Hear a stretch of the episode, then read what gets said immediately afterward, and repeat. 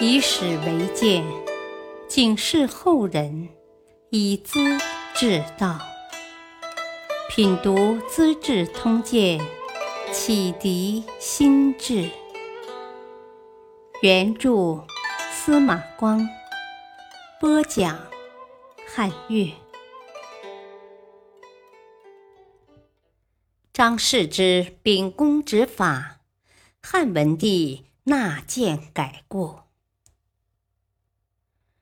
南阳人张世之年轻时当汉文帝的七郎，干了十年没提升，想退职回家。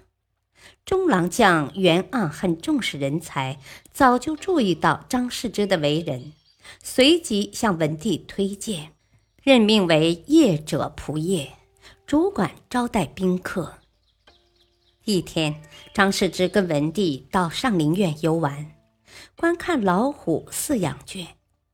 文帝很感兴趣，找到院中的总管，先问他老虎的数目，公的多少，母的多少，乳虎又有多少，一连提出十几个问题。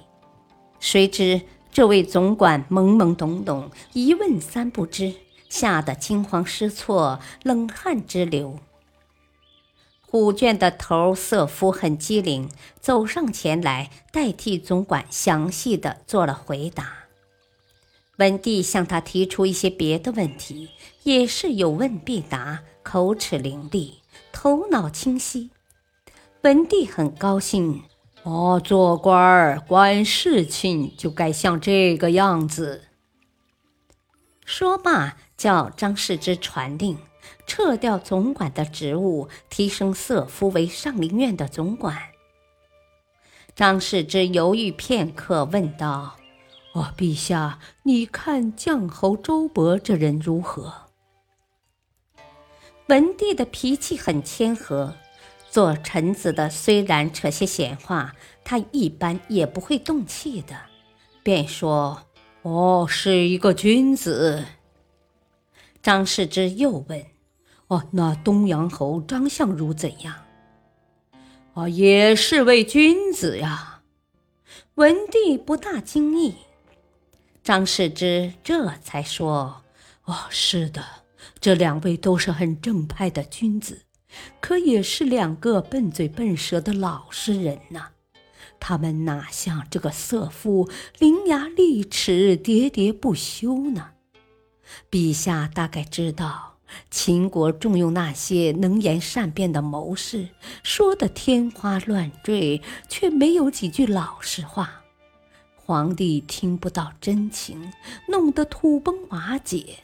啊！现在陛下只看色夫的口才好，就越级提升。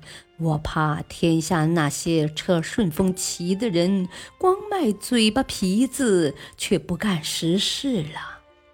陛下应该知道，下级跟着上级跑，好比人的声音和影子啊，跟得紧，传得快。陛下的一举一动，该特别慎重啊！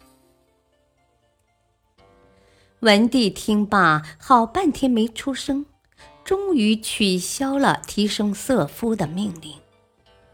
回宫的路上，文帝叫张世之掌马缰绳，坐在身边，一路讨论秦朝亡国的原因。张世之都做了解释。回到宫里，马上提升张世之为公车令，主管宫殿的警卫和礼仪。某日，太子刘启和他的兄弟梁王刘一驾着马车进宫来。走到司马门，竟不下车，大模大样的直向门里闯。按照当时条例，任何文臣武将到了司马门前，必须下马；乘车的也要下车，走进门去。张世之这天值班，急忙追上两人，抓住缰绳，叫他们停下，随即报告皇帝。说太子宫门不下马，触犯禁令。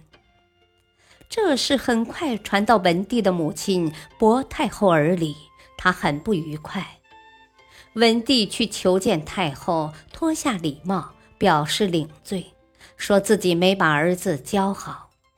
太后才派使者带着诏令交给张世之，赦免太子和梁王的罪，然后准许进宫去。从此，文帝更加器重张世之，擢升为中大夫，不久又升为中郎将。差一级就是将军了。张世之曾随车驾经过霸陵，到了路旁的一片大山岗，停车休息。文帝突然想到人的生死问题，指着山岗对大臣们发感慨：“唉，要是把这山岗做棺材，再用麻绒和老漆封死。”大概撬不开了吧？从官们都应声说妙极了。张世之发笑道：“呵 呵，呃，假如棺材里装有财宝，啊，就是把终南山给封死，恐怕也有细缝可钻嘞。棺材里没东西，不用外观，又怕什么呢？”文帝深以为然，连连称是。还是这年，张世之升为廷尉，主管中央的法庭审判。某日，皇帝的车队经过中卫桥，恰巧桥下有人走过，驾车的马受了惊，于是叫侍卫把那人抓来，交给法院。张世之审判的结论是罚四两金子，理由是妨碍交通。文帝大发雷霆：“呵，这人惊了我的马，幸亏马很驯良，换了别的马，不就摔伤我了吗？廷尉竟处罚的这么轻松，都把我当做什么人了？”张世之求见文帝，耐心的解释道：“哦，法律制定出来是普天下通用的。”按这个人的实际情况，犯的正是这一条啊！随便加重或是减轻，老百姓就不服这个法律了。文帝还是生气，啊，那人惊吓的是我呀，我是皇帝呀！张世之平心静气，却摇了摇头，唉。皇帝跟老百姓，法律都用一根尺子啊，没有什么长和短，不能只对百姓讲法律，皇帝就例外。再说了，那人走自己的路，并不知道桥上走过的就是皇帝呀。张世之看看文帝，似乎还有气，又说。哦，陛下，假如不把那人交给法庭，当时杀死他，也就过去了。交到了法庭，就必须依法办事呀，马虎不得呀。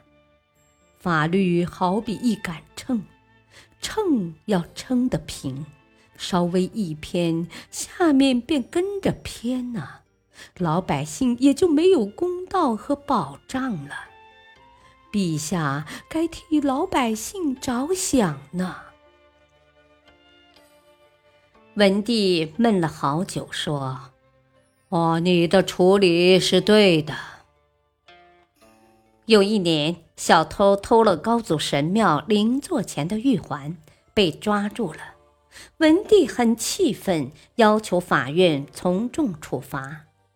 张世之对照法律条文，判为偷窃宗庙物品罪，应当杀头。文帝火冒三丈：“呵呵，这人无法无天，胆敢偷到先帝的神庙里，我交给廷尉是要诛灭他的三族的，你却又用法律来套。”轻描淡写，跟我敬重宗庙的本意完全是两回事啊！张世之摘下官帽，先叩一个头，再回答道：“哦，法律就是这样规定的。啊，不能因为地点不同、个人的想法不同就随意改变呐。偷了宗庙的东西要诛三族。呃，假如有人在高地的陵墓上抓走一把土，又该如何处置呢？抓土是含蓄委婉的说法，意思是挖墓盗棺，罪恶就大了。文帝听罢，觉得有道理，报告太后，按廷尉的意见做了处理。感谢收听，下期播讲提影女上书救父，周亚夫细柳屯兵。